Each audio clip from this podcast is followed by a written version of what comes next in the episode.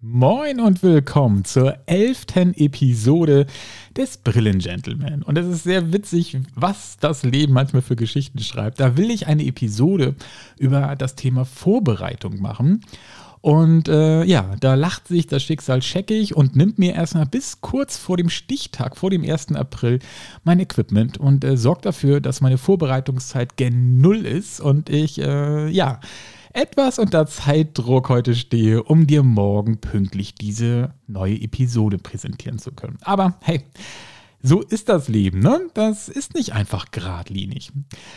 Ich habe schon gesagt, es geht um das Thema Vorbereitung. Und so will ich dir die Frage stellen, bereitest du dich auf einen Termin beim Augenoptiker vor? Oder hast du jemals einen Gedanken daran verschwendet, dass es vielleicht eine gute Idee wäre, sich dafür vorzubereiten? Ich würde mal tippen, die Mehrheit schüttelt den Kopf oder sagt leise Nein. Und das ist auch nicht verwunderlich. Es ging mir nicht anders. Warum es aber eine gute Idee ist und sogar sehr hilfreich, das erzähle ich dir gleich nach dem Jingle. Also dranbleiben und weiter zuhören.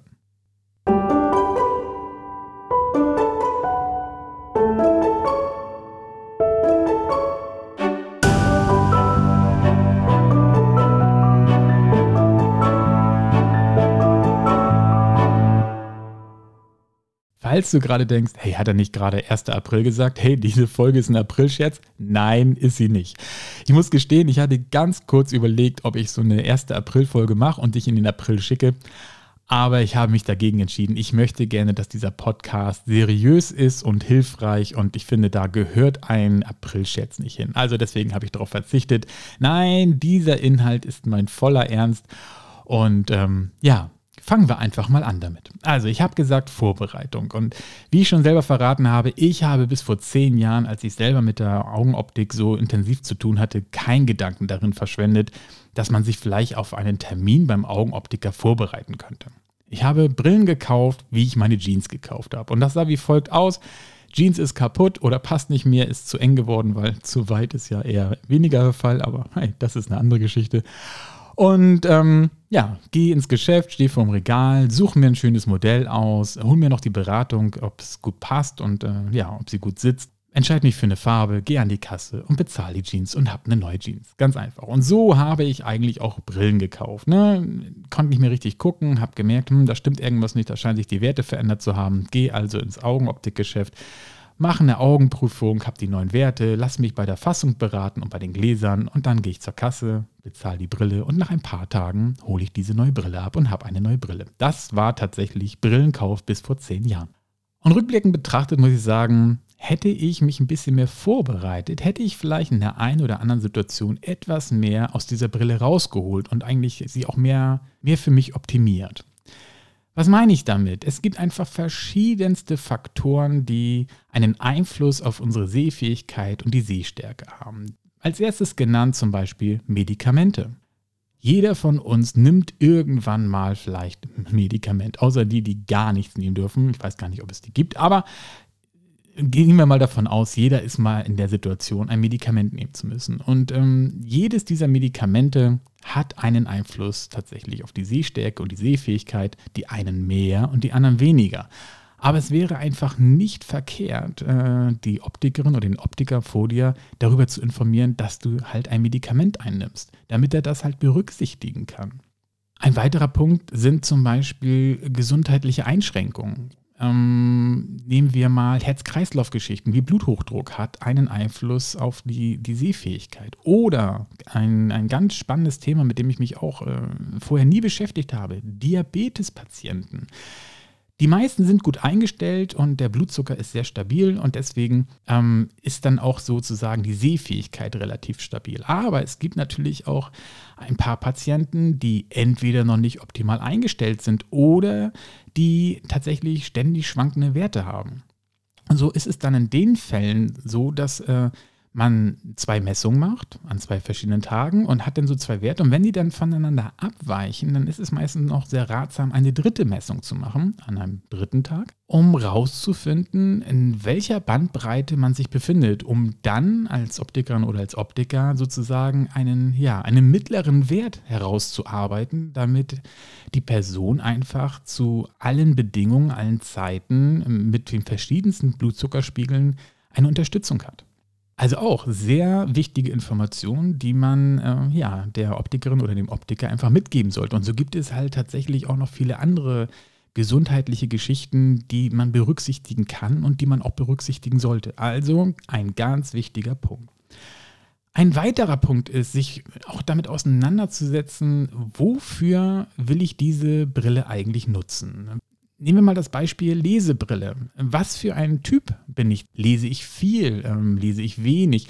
In welchen Situationen lese ich? Also bin ich ein Sonntagmorgens beim Frühstück Zeitungsleser oder bin ich eher so ein Gemütlichkeitsleser oder Leserin, die auf der Couch mit einem Tee und einem dicken Buch einfach schön relaxt? Oder abends irgendwie im Bett, ähm, so ein richtig schön Schmöker, der mir den Schlaf raubt, weil er so spannend ist und mich fesselt und äh, ja, und ich im Liegen lese. All das sind verschiedenste Situationen, äh, auch Körperhaltungen, die ganz andere Ansprüche daran stellen, wie deine Brille und die Gläser sein sollten, um dich einfach in diesen Situationen perfekt zu unterstützen. Ein weiteres Beispiel, finde ich, sind äh, Arbeitsplatz- oder Raumbrillen. Auch da gibt es so verschiedenste Parameter, die man berücksichtigen könnte. Nämlich, wie weit ist meine Tastatur entfernt oder mein Bildschirm? Wie weit möchte ich in den Raum gucken können? Oder muss ich sogar in den Raum gucken, weil ich an Meetings teilnehme und an der Wand in drei Metern alles mit dem Beamer rangebracht und das möchte ich natürlich erkennen können? Dann wäre es zum Beispiel blöd, sich für Raumgläser zu entscheiden, die etwa nur eine Distanz bis zwei Meter abdecken, weil dann könntest du sowas nicht mehr sehen. Also all das sind äh, wichtige Informationen und ganz ehrlich, die meisten, und mich eingeschlossen, liegen beim Schätzen von solchen Distanzen einfach falsch. Deswegen einfach ein Maßband mitnehmen oder einen Zollstock und messen, wie weit ist denn zum Beispiel der Monitor weg. Ganz oft schätzen die Leute irgendwas von 40 Zentimeter. Es stellt sich später raus, es sind 60 bis 80 und das ist relativ normal, der Abstand.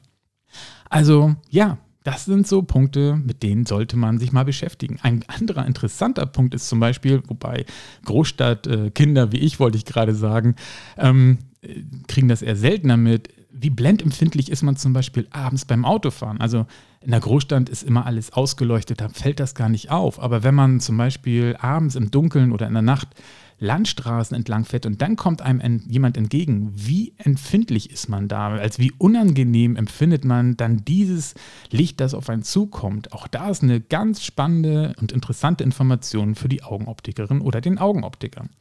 Also wie du hörst, es gibt so viele verschiedene Faktoren, über die man sich eigentlich Gedanken machen könnte. Denn wir gehen doch auch kein Auto kaufen, äh, ohne uns vorher Gedanken zu machen, was soll das eigentlich alles abdecken? Also wie viel Kofferraumvolumen brauchen wir? Was sollen, was wollen wir mitführen? Ähm, wie viele Leute sollen mitfahren? Sollen die Leute ähm, hinten, die sitzen, äh, sind, sitzen da überhaupt welche? Dann brauche ich kaum Beinfreiheit. Sitzen da Erwachsene, dann brauchen die mehr Kopffreiheit. Wie stark soll der Motor sein? Weil ich zum Beispiel noch einen Anhänger ziehen möchte oder einen Wohnwagen. Da gehen wir ja auch nicht ins Autohaus und sagen, naja, ich hätte gern ein Auto. Dann sagt der Verkäufer, ja, hier steht eins. Äh, vier Räder, ein Motor, Karosserie drumherum, alles Chico. Ja, alles klar, nicht mit. Machen wir ja auch nicht. Also, warum machen wir das meistens dass wir dann zum Optiker gehen und einfach nicht vorbereitet sind. Und es braucht nicht viel Vorbereitung. Einen Tag vorher sich kurz hinsetzen, Stift und Zettel nehmen und ganz kurz überlegen, warum gehe ich eigentlich hin und was ist da noch so im Hintergrund, ne? wie mit den Medikamenten und so. Oder was ist mir auch aufgefallen? Habe ich vielleicht in letzter Zeit öfter mal Doppelbilder wahrgenommen? Oder kriege ich schnell Kopfschmerzen? Wie sieht es aus mit Ermüdung? Äh, ermüde ich sehr schnell, wenn ich zum Beispiel viel lese? All das total hilfreiche Informationen für deine Optikerin und deinen Optiker, um mit dir dann zusammen das Optimum aus dieser Brille herauszuholen. Spannend, oder? Ja, ich sag ja, habe ich mir auch nie Gedanken drüber gemacht, bis ich selber in der Augenoptik jetzt tätig war. Aber es ist so einfach und es bringt dir so viel mehr. Ich hatte bis vor kurzem auch auf unserer Internetseite immer so einen Fragebogen. Leider musste ich feststellen, dass äh, der ganz, ganz wenig runtergeladen wurde.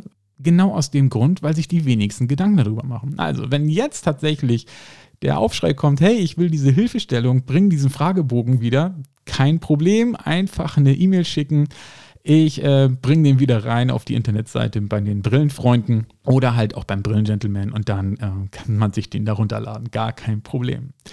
Aber wie gesagt, ich finde, das war so ein Zeichen dafür, das Thema, das hat gar nicht so die Relevanz, obwohl es wirklich so wichtig ist und so hilfreich. Also für beide Seiten. Für die Augenoptikerin, den Augenoptiker, der dich gut beraten soll, aber auch für dich, weil du einfach ein Produkt bekommst, das perfekt dann zu dir passt und all deinen Wünschen und Bedürfnissen auch entspricht.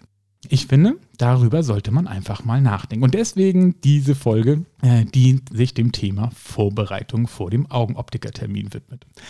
Mehr gibt es da gar nicht zu sagen, außer ich hoffe, ich habe dich äh, gut unterhalten, wollte ich gerade sagen. Ja, aber warum auch nicht? Ich hoffe, ich habe dich gut unterhalten, dir einen neuen Denkanstoß gegeben und vielleicht dafür gesorgt, dass du bei deinem nächsten Augenoptikerbesuch ja etwas besser vorbereitet reingehst und dadurch ein noch besseres Produkt für dich bekommen kannst. Wenn dir die Folge gefallen hat und äh, du Spaß hattest beim Zuhören, dann folge mir doch einfach oder abonniere meinen Podcast bei iTunes und Spotify. Und in einem Monat hören wir uns dann wieder zur nächsten Episode. Und somit bleibt mir gar nichts anderes mehr zu sagen, außer pass gut auf dich auf, bleib schön gesund, tschüss und bis bald, sagt Björn, dein Brillen-Gentleman.